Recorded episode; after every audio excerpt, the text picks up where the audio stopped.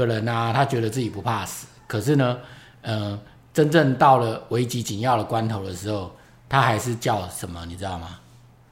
叫 Uber，叫救命。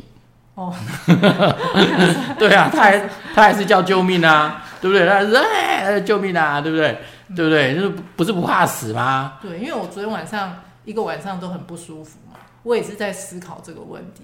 的确，平常身体很健康的时候啊，活蹦乱跳，想要做的事情就全部都想要一次做完，连明天的份都今天一起做完。可是当我有点不舒服的时候啊，在那个当下，我什么都不想要了。我连下个月的事情我都想要全部把它 cancel 掉，那我觉得这可能就是一种人在危机时刻的时候的一种觉察，然后跟想要让自己活下去的一个本领。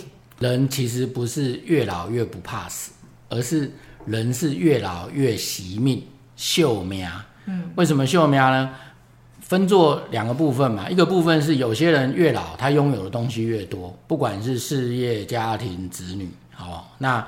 这个呢，他要负的责任越大，所以说他觉得说，嗯，我不能够死，好，就像在《孙子兵法》里面，身为一个大将，有好几种特质，其中有一个特质呢，就是不轻易言死，就是说说死这件事，因为无论如何呢，作为大将呢，整个军团整场战争成败是系于他，所以说他不可以像。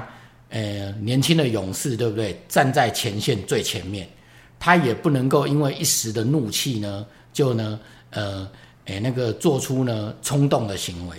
所以说，他必须始终保持冷静，哦，然后呢，始终呢，让自己呢处在一个呢，呃，可以呢纵观全局的机会的地方，哦，所以说有一些人呢，诶诶，比如说像那个，诶，以前那个。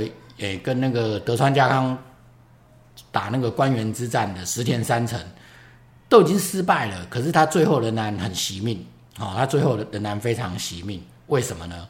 因为呢，这才是大将之风，因为只要他活着，就永远有机会，这个是拥有太多的，